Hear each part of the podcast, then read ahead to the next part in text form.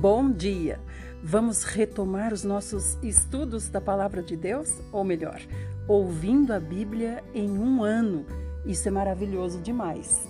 Nós estamos no dia 10 de março de 2021, quarta-feira, e vamos para os Salmos 52 e 53. O Salmo 52 foi escrito para o mestre de música. É um poema do rei Davi quando o edomita Doeg foi a Saul e contou para Saul, Davi foi à casa de Abimeleque. Então, vamos ouvir o que o rei Davi, que ainda não era rei, disse nesse salmo. Você se julga um grande herói, cheio de força e poder. Você se alegra com o terrível crime que cometeu? Mas o amor de Deus pelo seu povo é eterno. A sua língua é afiada como uma navalha. Assim você planeja suas maldades e pratica suas mentiras. Para você, o mal vale mais do que o bem, o errado vale mais que o certo. Você prefere mentir em lugar de falar a verdade. Homem mau e mentiroso, você gosta de destruir os outros com suas palavras. Por isso, Deus mesmo vai destruir você para sempre. Ele vai arrancar você de dentro de sua casa e riscará o seu nome da lembrança dos vivos. As pessoas obedientes a Deus verão o seu fim. Isso aumentará o seu temor e dará grande alegria, e elas dirão: Veja só o que acontece ao homem que rejeitou a Deus como seu refúgio, confiou em suas riquezas em vez de confiar em Deus e procurou segurança na sua própria maldade. Mas eu viverei por muito tempo ainda, protegido pelo Senhor, como uma oliveira que floresce na casa de Deus. Confio no amor constante e eterno de Deus. Ó Senhor, eu o louvarei eternamente pelos seus feitos na presença dos fiéis, anunciarei o seu nome, porque o Senhor é bom. Aqui, repetindo, Davi se refere ao Edomita, que foi denunciá-lo a Saul. Agora nós vamos para o Salmo 53, que também é um poema de Davi, que ele fez e entregou para o mestre de música. Nesse poema ele diz assim: o homem tolo diz no seu coração: Deus não existe. O resultado dessa ideia errada é a perda da moral, seguida de uma série de atos vergonhosos. Aí, ninguém é capaz de fazer o bem. Lá do céu, Deus olha para a humanidade, procurando alguém que compreenda seus planos, alguém que busque a Deus. A humanidade inteira se desviou do caminho certo e se perdeu. Todos os homens se corromperam. Não há ninguém que procure fazer o bem, não há nenhum sequer. Será que esses malfeitores não aprendem? Eles devoram o meu povo como quem come um pedaço de pão. Não percebem a existência de Deus, nem tentam falar com Ele em oração mas em breve eles ficarão apavorados sem saber por quê. Pois foi Deus que espalhou os ossos de quem maltrata o seu povo. Serão humilhados porque foram rejeitados por Deus. Quem dera Deus surgisse agora de Sião para libertar Israel. Quando Deus libertar o seu povo da opressão, Jacó exultará Israel se alegrará. Provérbios capítulo 11, dos versos 1 ao 4. O Senhor repudia as balanças desonestas, mas os pesos justos lhe dão prazer. Quando chega o orgulho, vem a desgraça, mas com os humildes está a sabedoria. O homem justo é guiado pela sua honestidade, mas a falsidade do perverso leva à destruição. Vamos para o Evangelho de Marcos, capítulo 14, e hoje do 22 até o 72. Enquanto eles estavam comendo, Jesus tomou um pão, deu graças e partiu-o. Depois deu a eles e disse: Comam-no, isto é o meu corpo. Depois tomou um cálice de vinho, deu por ele graças e lhes ofereceu, e todos beberam. Em seguida disse-lhes: Isto é o meu sangue, derramado em favor de muitos, para firmar a nova aliança entre Deus e o homem. Eu afirmo a vocês que não mais provarei deste vinho até o dia em que beber com vocês o vinho novo no reino de Deus. Então eles cantaram um hino e saíram para o Monte das Oliveiras. Todos vocês vão me abandonar, disse-lhes Jesus, porque está escrito: Ferirei o pastor e as ovelhas se espalharão. Mas depois de ressuscitar, irei para a Galiléia e lá me encontrarei com vocês. Então Pedro disse para Jesus: Eu nunca o abandonarei. Não importa o que os outros façam. Pedro, disse Jesus, eu afirmo a você que antes que o galo cante a segunda vez nesta noite, você me negará três vezes. Não, insistiu Pedro, nem que eu tenha de morrer com o Senhor, eu nunca o negarei. E todos eles disseram a mesma coisa. Nisso, eles chegaram a um bosque de oliveiras chamado Getsemane, onde Jesus ordenou aos discípulos: Sentem-se aqui enquanto vou orar. Levou consigo Pedro, Tiago e João e começou a encher-se de profunda aflição e angústia. E disse para eles: A minha alma está esmagada pela tristeza a ponto de morrer. Fiquem aqui e vigiem comigo. Ele foi um pouco mais adiante, prostrou-se e orou para que, se fosse possível, a hora horrível que o esperava não chegasse. Pai, ó Pai, dizia Jesus, tudo é possível para o Senhor. Afaste esse cálice de mim. Contudo, seja feita a sua vontade, Pai, e não a minha. Então Jesus voltou aos três discípulos e os encontrou dormindo. Simão, disse ele a Pedro, você está dormindo? Você não pôde vigiar comigo nem mesmo uma hora?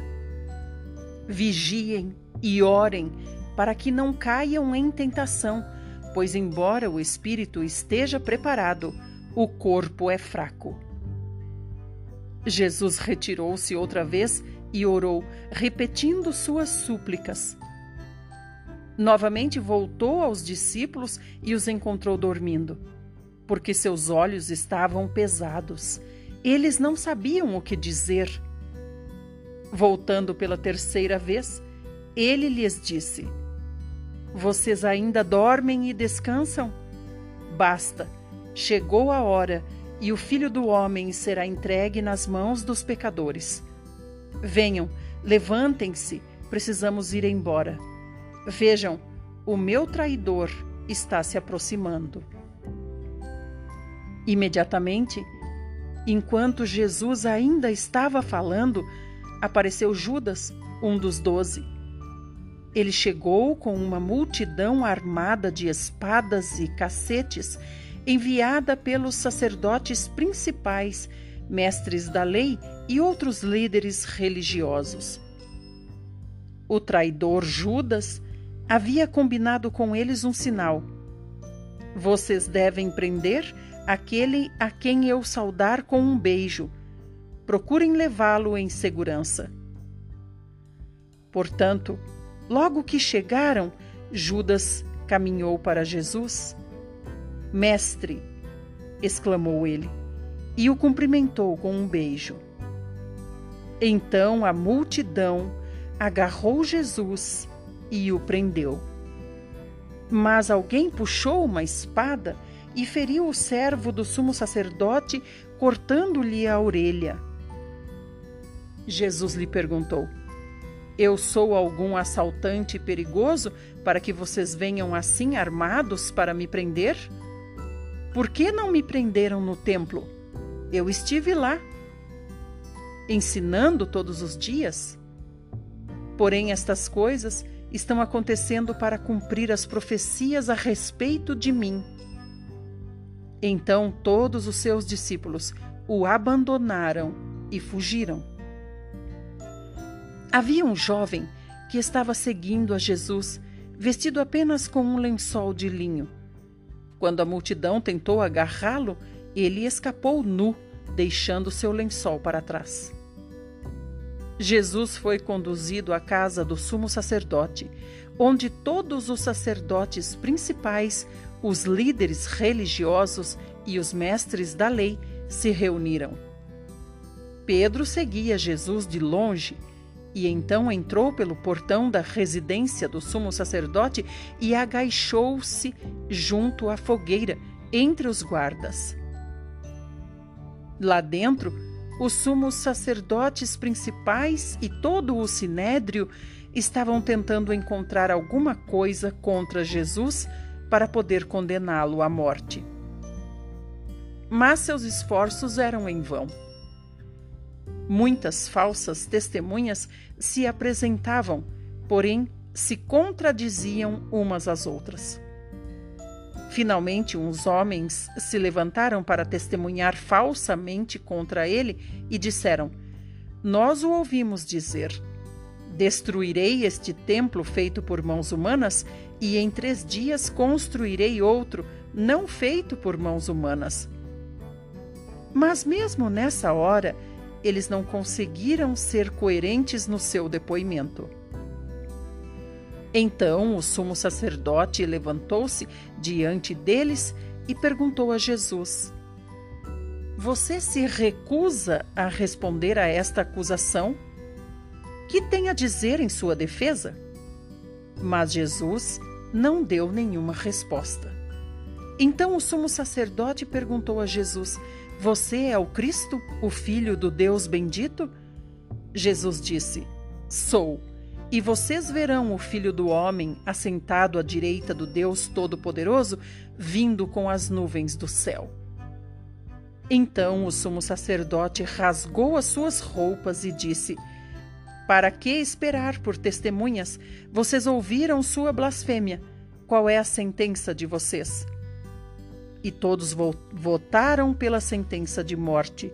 Alguns deles começaram então a cuspir nele, vedaram-lhe os olhos e deram-lhe socos no rosto. Ó oh, profeta, quem foi que bateu em você agora? zombavam dele. E os guardas davam-lhe socos enquanto o levavam para fora. Enquanto isso, Pedro estava lá embaixo no pátio. Uma das criadas que trabalhavam para o sumo sacerdote passou por ali. Ela viu Pedro aquecendo-se na fogueira, olhou bem para ele e disse: Você também estava com Jesus, o Nazareno? Pedro, porém, negou, dizendo: Eu não sei o que você está dizendo, e saiu para o canto do pátio. Nessa mesma hora, um galo cantou. A criada ouviu de pé ali e começou a dizer aos outros: Está ali, ele é um deles. Pedro negou outra vez. Um pouco mais tarde, outros que estavam ao redor da fogueira começaram a dizer a Pedro: Você também é um deles, porque é da Galileia. Ele começou a praguejar e a jurar: Eu não sei nem quem é esse homem de quem vocês estão falando. E imediatamente o galo cantou pela segunda vez. Então as palavras de Jesus voltaram à mente de Pedro. Antes que o galo cante duas vezes, você me negará três vezes. E Pedro começou a chorar.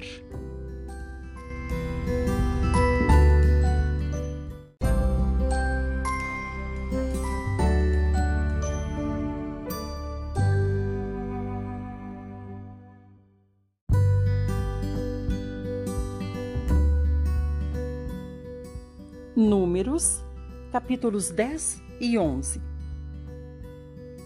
E o Senhor ordenou a Moisés: Faça duas trombetas de prata batida que terão duas funções. Elas devem ser usadas para reunir o povo e para dar a ordem para a partida do acampamento. Quando as duas trombetas forem tocadas, todo o povo deve se reunir na entrada do tabernáculo. Mas se tocar uma só trombeta, apenas os líderes das tribos se reunirão diante de você. Para distinguir entre o sinal para reunir o povo e o sinal para desmontar o acampamento e partir, serão necessários toques diferentes de trombeta. Quando tocar sons curtos e fortes, as tribos acampadas a leste deverão partir. Ao som do segundo toque, as tribos do sul começarão a partir. Os toques curtos e fortes são o sinal para partir. Para reunir o povo, deverão ser dados toques longos. Só os sacerdotes, descendentes de Arão, poderão tocar as trombetas. Essa é uma lei permanente para ser passada de pai para filho. Quando estiverem na terra de vocês e forem lutar contra os seus inimigos que os estiverem oprimindo, toquem as trombetas e o Senhor, o seu Deus, se lembrará de vocês e os libertará dos seus inimigos. Também toquem as trombetas nas horas de alegria, isto é, durante as festas anuais e no início de cada mês, quando apresentarem as ofertas queimadas e as ofertas de paz e elas servirão de memorial em favor de vocês, da aliança que ele fez com vocês. Eu sou o Senhor, o Deus de vocês. No vigésimo dia do segundo mês do segundo ano, a nuvem se levantou de cima do tabernáculo e os israelitas partiram do deserto do Sinai, viajando por etapas até que a nuvem parou no deserto de Parã. Essa foi a primeira viagem que fizeram depois que receberam as ordens do Senhor anunciadas a Moisés. Primeiro partiu a bandeira de Judá com o exército da tribo logo atrás. O líder do exército era Naasson, filho de Aminadab. Natanael, filho de Zuar, era o líder do exército de Issacar. E Eliabe, filho de Elon, era o comandante do exército de Zebulon. Então os gersonitas e os meraritas desmontaram o tabernáculo e partiram. Depois os exércitos do acampamento de Ruben partiram, junto à sua bandeira. O comandante do exército de Ruben era Elisur, filho de Sedeur. O comandante do exército de Simeão era Selumiel, filho de Zurizadai, e o comandante do exército de Gade era Elisaf, filho de Deuel. A seguir, os coatitas partiram carregando os objetos sagrados do tabernáculo. O tabernáculo já estava montado no novo acampamento quando os coatitas chegavam com os objetos sagrados. Depois partiram do acampamento os exércitos da tribo de Efraim junto à sua bandeira. Elisama, filho de Amiúde, era o comandante desse exército. Gamaliel, filho de Pedazur, comandante dos exércitos da tribo de Manassés, e Abidã, filho de Gideone, dos exércitos da tribo de Benjamim. Finalmente, atrás das últimas três tribos, partiram os exércitos do acampamento de Dan, junto à sua bandeira, que era comandado por Aizer, filho de Amizadai. Pagiel, filho de Ocrã, era o comandante do exército de Azer, e Aira, filho de Enã, do exército da tribo de Naphtali. Essa era a ordem em que os exércitos dos filhos de Israel seguiram quando estavam marchando. Um dia, Moisés disse a Obabe, filho do midianita Reuel, sogro de Moisés: Estamos viajando para o lugar a respeito do qual o Senhor disse: Eu o darei a vocês. Venha conosco e seremos bons para você, pois o Senhor tem feito promessas maravilhosas a Israel. Mas Obabe respondeu: Não posso, porque preciso voltar para a minha terra e para os meus parentes. Moisés, porém, insistiu: Fique conosco, porque você sabe onde devemos acampar e será de grande ajuda para nós. Se você vier conosco, participará de todos os benefícios que nos forem concedidos pelo Senhor. Então eles partiram do monte do Senhor e viajaram durante três dias. E a arca da aliança do Senhor ia à frente deles para preparar um novo lugar para o povo descansar. A nuvem do Senhor ficava sobre eles de dia quando partiam do acampamento. Sempre que a arca partia, Moisés exclamava: Levante, ó Senhor, sejam espalhados os seus inimigos e fujam da sua presença os seus adversários. E quando a arca parava, Moisés dizia: Volte, ó Senhor, para ficar com os milhares dos filhos de Israel. Mas logo o povo começou a se queixar dos sofrimentos, e o Senhor ouviu a sua queixa.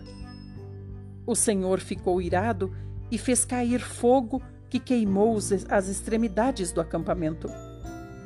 O povo então clamou a Moisés, que orou ao Senhor, e o fogo se apagou. Por isso, aquele lugar foi chamado de Taberá, porque o fogo do Senhor queimou no meio deles. Um grupo de estrangeiros que havia no meio deles estava com muita vontade de comer carne. E até os próprios israelitas voltaram a reclamar, dizendo: Ah, se tivéssemos carne para comer. Lembramo-nos dos peixes que comíamos de graça no Egito, além dos pepinos, dos melões, dos alhos silvestres, das cebolas e dos alhos. Mas agora não temos mais força e todos os dias temos de comer este maná. O maná era como uma semente de coentro e tinha a aparência de resina da casca de uma árvore. Para apanhar o maná, o povo se espalhava pelo acampamento e recolhia o maná do chão, moía-o num moinho manual e o socava em pilões para fazer a farinha do maná depois cozinhava o maná e fazia bolos. O gosto do maná era parecido com o bolo amassado com azeite. Quando à noite descia o orvalho sobre o acampamento, caía junto o maná. Moisés ouviu o choro do povo.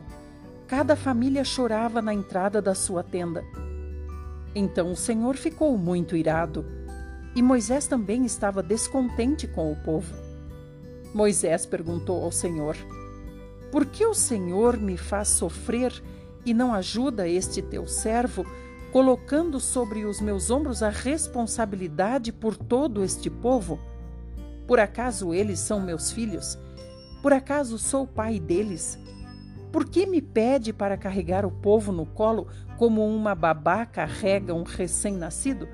para levá-lo à terra que o Senhor prometeu sob juramento aos seus antepassados? Onde vou conseguir carne para todo esse povo? Pois eles ficam se queixando a mim, dizendo: Dê-nos carne para comer. Sozinho não consigo cuidar de todo esse povo, pois a tarefa é pesada demais para mim. Se o Senhor vai continuar a tratar-me dessa maneira, mate-me agora mesmo se o Senhor se agrada de mim, não me deixe ver a minha própria ruína. Então o Senhor disse para Moisés: Reúna diante de mim setenta líderes de Israel, entre os mais respeitados do povo de Israel. Leve-os diante do tabernáculo para que estejam ali com você. Então descerei e falarei com você e tirarei do espírito que está sobre você para colocar também sobre eles. Eles o ajudarão a levar o pesado fardo de cuidar do povo, de modo que você não precisará fazer tudo sozinho. E diga ao povo: purifiquem-se, porque amanhã vocês terão carne para comer. O Senhor ouviu o choro de vocês, dizendo: Ah, se tivéssemos carne para comer, passávamos bem no Egito. Por isso, o Senhor lhes dará carne e vocês a comerão. Vocês não comerão carne apenas um dia, nem dois, nem cinco, nem dez ou vinte dias, mas um mês inteiro, até que lhes saia carne pelo nariz e vocês sentirão nojo dela. E isto ocorrerá porque rejeitaram o Senhor que está no meio de vocês e se queixaram diante dele, dizendo: Por que saímos do Egito? Mas Moisés disse: São seiscentos mil homens, e o Senhor diz: Darei a eles carne para comerem durante um mês inteiro. Se matássemos todos os nossos rebanhos de ovelhas e gado, ainda faltaria carne. Será que todos os peixes do mar poderiam alimentar essa gente? Então o Senhor disse a Moisés: Será que o poder do Senhor é limitado? Agora você verá se a minha palavra se cumpre ou não. Então Moisés saiu e contou ao povo as palavras do Senhor e reuniu os setenta líderes do povo ao redor do tabernáculo. E o Senhor desceu na nuvem e falou a Moisés, e tirou o espírito que estava sobre Moisés e o colocou sobre os setenta líderes. Quando o espírito veio sobre os líderes, eles profetizaram. Porém, isso durou pouco tempo. Mas dois homens dos setenta, chamados Eudade e Medade, ainda estavam no acampamento e não foram até o tabernáculo quando o Espírito veio sobre eles e profetizaram. Então um jovem correu e contou a Moisés: Eudade e Medade estão profetizando no acampamento. Josué, filho de Num, que desde jovem era um dos ajudantes de Moisés, disse: Moisés, meu senhor, proíba os dois de profetizarem mas Moisés respondeu: Você está com ciúmes por causa de mim? Que bom seria se todo o povo do Senhor fosse profeta e que o Senhor pusesse o seu espírito sobre eles. Então Moisés voltou ao acampamento junto com os líderes de Israel, e o Senhor mandou um vento que trouxe codornizes do lado do mar e as espalhou por todo o acampamento a uma altura de 90 centímetros em todas as direções, num raio de um dia de caminhada. Então o povo começou a recolher as codornizes durante todo aquele dia e à noite e no dia seguinte. A pessoa que recolheu menos codornizes recolheu dez barris. E o povo estendeu as codornizes para secar em volta do acampamento. Mas quando a carne ainda estava entre os seus dentes, a ira do Senhor acendeu-se contra o povo e o castigou com uma terrível epidemia que matou muita gente. Por isso chamaram aquele lugar de Aatavá, porque ali foram enterrados os que tinham grande desejo de comer carne. De lá, o povo viajou para Azerote onde ficaram algum tempo.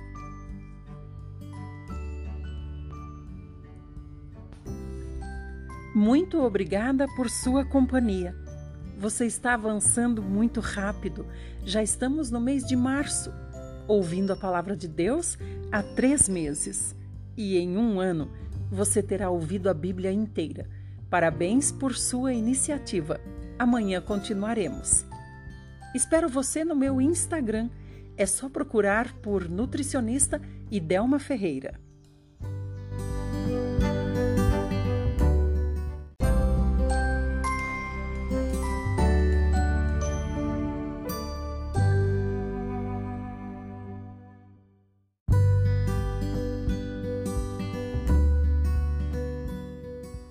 Livro Fundamentos do Lar Cristão você pode ser mais feliz em família. Tema: Ensino Espiritual, página 111. Como manter os filhos na igreja. Pai e mãe são responsáveis pela manutenção da religião no lar. Que a mãe não acumule sobre si ocupações demais, de maneira que não possa dedicar tempo às necessidades espirituais de sua família. Que os pais busquem a orientação de Deus para realizar sua obra. Ajoelhados na presença dele, vão adquirir verdadeira compreensão de suas grandes responsabilidades. E aí podem dedicar os filhos àquele que jamais erra no conselho e na instrução. O pai de família não deve deixar para a mãe toda a responsabilidade de prover o ensino espiritual. Essa grande obra deve ser feita pelo pai e pela mãe, e ambos devem desempenhar sua parte individual em preparar os filhos para o grande momento do juízo. Pais, não deixem de incluir seus filhos nas atividades espirituais. Envolvam-nos com os braços da fé e os consagrem a Cristo. Não permitam que coisa alguma os leve a recuar de sua responsabilidade de educá-los corretamente. Não consintam que nenhum interesse secular os induza a deixá-los para trás. Jamais permitam que sua vida cristã os isole de vocês. Levem-nos com vocês ao Senhor. Eduquem a mente deles para que se familiarizem com a verdade divina. Facilitem a amizade deles com os que amam a Deus. Levem-nos ao povo de Deus como crianças cujo caráter vocês estão ajudando a edificar para a eternidade. A prática da religião no lar fará o trabalho que Deus deseja que seja feito em cada família. As crianças serão educadas na instrução e no conselho do Senhor serão educadas e instruídas não para serem apenas cidadãs, mas membros da família do Senhor.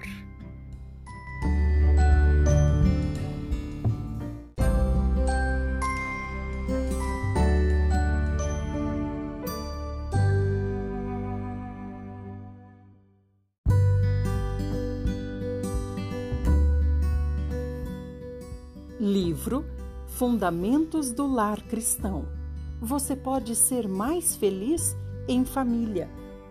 Tema: Vida Coerente. Página 111. Como manter os filhos na igreja. Tudo deixa uma impressão na mente juvenil.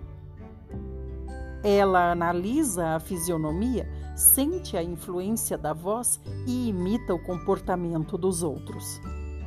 Pais e mães rabugentos e mal-humorados dão aos filhos lições que no futuro fariam qualquer coisa para desaprender. Os filhos precisam ver na vida dos pais aquela coerência que está em harmonia com sua fé. Ao revelar uma vida coerente e exercer autocontrole, os pais podem moldar o caráter dos filhos.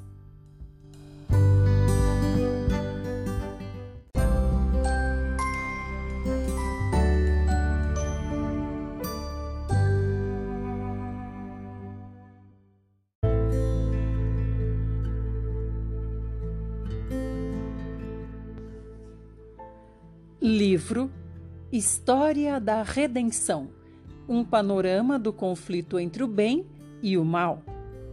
Tema: O clamor da meia-noite. Página 258. Tardando o noivo, foram todas tomadas de sono e adormeceram. Mas à meia-noite ouviu-se um grito: Eis o noivo! Saí ao seu encontro então se levantaram todas aquelas virgens e prepararam as suas lâmpadas. No verão de 1844, os adventistas descobriram o equívoco de sua contagem anterior dos períodos proféticos e chegaram a um posicionamento correto. Imaginava-se que os 2.300 dias de Daniel 8,14, que conforme todos criam, se estenderiam até o segundo advento de Cristo, terminariam na primavera de 1844. No entanto, vendo agora que esse período se estenderia ao outono do mesmo ano, a mente dos adventistas se fixou nesse ponto como o tempo do aparecimento do Senhor. A proclamação dessa mensagem referente a tempo foi outro passo no cumprimento da parábola das bodas, cuja aplicação à experiência dos adventistas já tinha sido claramente observada. Na parábola, o clamor soou à meia-noite, anunciando a aproximação do noivo. Da mesma forma, no cumprimento entre a primavera de 1844, quando inicialmente se supôs que os 2.300 dias terminariam, e o outono de 1844, época em que mais tarde se verificou que eles realmente deveriam terminar, ergueu-se o clamor, nas mesmas palavras da Escritura: Eis o noivo, saí ao seu encontro. Assim como a onda da maré, o movimento se alastrou pelo país. Foi de cidade em cidade, de povoado em povoado e para os lugares distantes no interior, até que o povo de Deus do advento ficou completamente desperto. Diante dessa proclamação, o fanatismo desapareceu, como a geada matutina ao nascer do sol. Mais uma vez, os crentes encontraram seu espaço e esperança e coragem animaram seu coração. A obra estava livre dos extremos que sempre se manifestam quando há exaltação humana sem a influência moderadora da palavra e do Espírito de Deus. Isso se assemelha àqueles períodos de humilhação e retorno ao Senhor que no antigo Israel se seguiam a mensagens de advertência por parte de seus servos. Teve as características que distinguem a obra de Deus em todas as épocas. Houve pouca manifestação de euforia e mais profundo exame do coração, confissão de pecados e abandono do mundo. O preparo para encontrar o Senhor era a maior preocupação do coração contrito Havia oração perseverante e consagração a Deus sem reservas. O clamor da meia-noite não se baseava tanto nos argumentos, ainda que a prova das Escrituras fosse clara e conclusiva. Era acompanhado de um poder que movia os corações. Não havia discussão nem dúvidas. Por ocasião da entrada triunfal de Cristo em Jerusalém, o povo que vinha de todas as partes do país para celebrar a festa da Páscoa se dirigiu para o Monte das Oliveiras e, unindo-se à multidão que acompanhava Jesus, deixou-se tomar pela inspiração do momento e ajudou a ampliar a aclamação. Bendito o que vem em nome do Senhor. De modo semelhante, os incrédulos que se congregavam nas reuniões adventistas, alguns por curiosidade, outros meramente com a intenção de ridicularizar, sentiram o poder convincente que acompanhava a mensagem. Eis o noivo. Naquele tempo, a fé obtinha resposta à oração. Fé que tinha em vista recompensa, como chuva sobre a terra sedenta o Espírito de graça descia sobre os que sinceramente o buscavam. Os que esperavam em breve estar face a face com o seu Redentor sentiram uma solene e indescritível alegria. O poder suave e moderador do Espírito Santo lhes sensibilizou o coração, enquanto onda após onda da glória de Deus se derramava sobre os crentes fiéis. De modo cuidadoso e solene, os que recebiam a mensagem chegaram ao tempo esperado para o encontro com o Senhor. Sentiam como primeiro dever, cada manhã, obter a certeza de ser aceitos por Deus. Seus corações estavam intimamente unidos e eles oravam muito uns com os outros e uns pelos outros. Frequentemente se reuniam em lugares isolados para ter comunhão com Deus. E dos campos e bosques, vozes de intercessão subiam ao céu. A certeza da aprovação do Salvador era para eles mais necessária do que o alimento diário. E se alguma nuvem lhes obscurecia os pensamentos, não descansavam enquanto ela não fosse dissipada. Sentindo o testemunho da graça perdoadora, almejavam contemplar aquele a quem seu coração amava.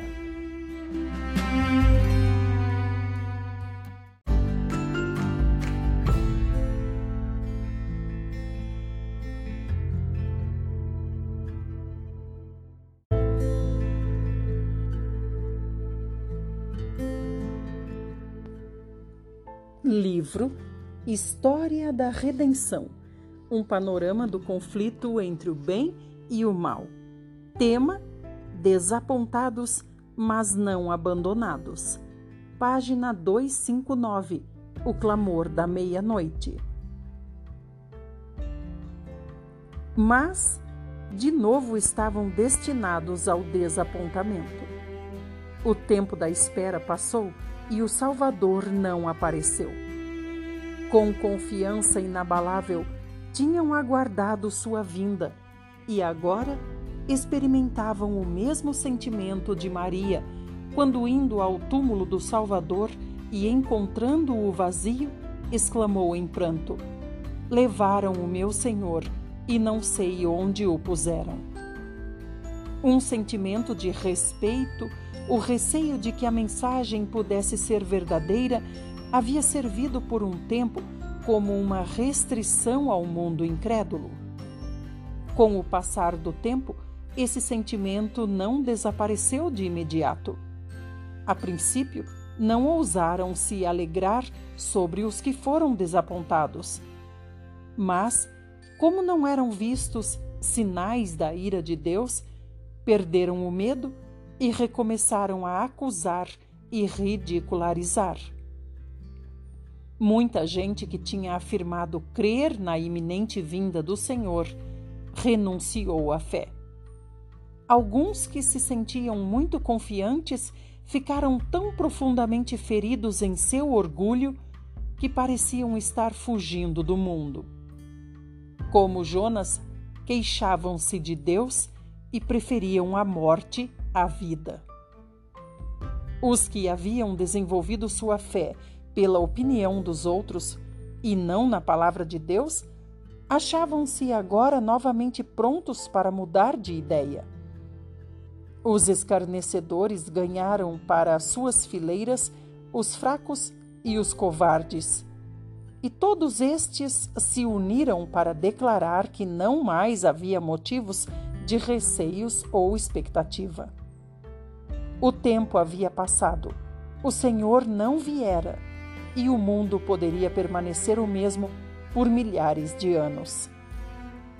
Os crentes fervorosos e sinceros haviam abandonado tudo por Cristo, desfrutando sua presença como nunca antes. Conforme acreditavam, tinham dado o último aviso ao mundo e, esperando ser logo recebidos na companhia do Divino Mestre e dos anjos celestiais, tinham em grande parte se afastado da multidão incrédula. Com intenso desejo, haviam orado: Vem, Senhor Jesus, vem logo. Mas ele não viera. Naquele momento, assumir de novo o fardo pesado das preocupações e perplexidades da vida, suportar as acusações e zombarias de um mundo escarnecedor era realmente uma terrível prova de fé e paciência. No entanto, esse desapontamento não foi tão grande como o que experimentaram os discípulos por ocasião do primeiro advento de Cristo. Quando Jesus se dirigiu triunfalmente para Jerusalém, seus seguidores criam que ele estava prestes a subir ao trono de Davi e libertar Israel dos seus opressores. Cheios de esperança e alegre expectativa, competiam uns com os outros para prestar honras ao seu rei. Muitos lhe estendiam no caminho seus próprios mantos como tapetes, ou, à sua passagem, cobriam o solo com viçosos ramos de palmeira. Uniam-se com radiante alegria na aclamação festiva: Hosana ao filho de Davi. Quando os fariseus, perturbados e enraivecidos por essa manifestação de júbilo, quiseram que Jesus repreendesse os discípulos, ele respondeu: Eu lhes digo, se eles se calarem, as pedras clamarão. A profecia devia ser cumprida. Os discípulos estavam executando o próprio propósito de Deus. No entanto, um amargo desapontamento os aguardava. Decorridos apenas alguns dias, tiveram que testemunhar a morte dolorosa do Salvador e colocá-lo na sepultura. As expectativas que nutriam não se realizaram e suas esperanças morreram com Jesus. Não puderam, antes de o Senhor triunfar do túmulo, perceber que tudo havia sido predito na profecia e que era necessário que o Cristo padecesse e ressurgisse dentre os mortos. De igual maneira, essa profecia se cumpriu na primeira e na segunda mensagem angélica. Elas foram dadas no seu tempo exato e cumpriram a obra a qual foram designadas por Deus. O mundo estivera a olhar, na expectativa de que, se o tempo passasse e Cristo não aparecesse, todo o sistema do Adventismo seria abandonado. Mas Enquanto muitos, sob forte tentação, deixaram a fé, houve alguns que permaneceram firmes. Não conseguiam identificar erro algum em sua contagem nos períodos proféticos. Os mais hábeis de seus oponentes não conseguiram subverter a posição deles. A verdade é que houve erro quanto aos eventos esperados, mas nem isso lhes abalava a fé na palavra de Deus. Deus não abandonou seu povo. Seu espírito ainda permaneceu com os que não negaram de forma precipitada a luz que tinham recebido, nem atacaram o movimento adventista. O apóstolo Paulo, olhando através dos séculos, escreveu palavras de encorajamento e advertência para os que esperavam e foram provados nessa crise.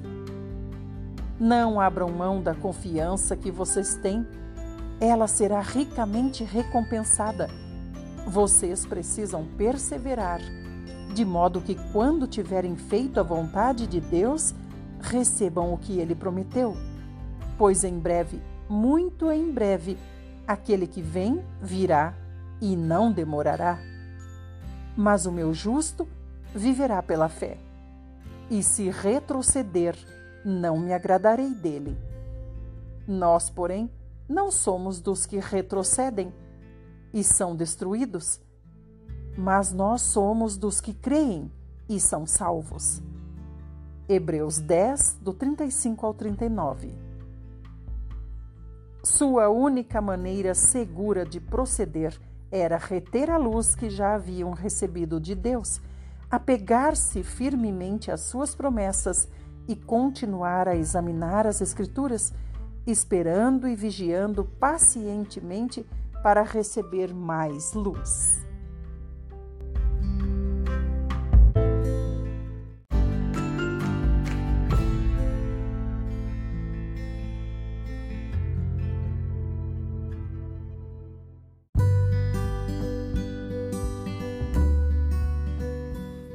Livro Lições para o viver cristão.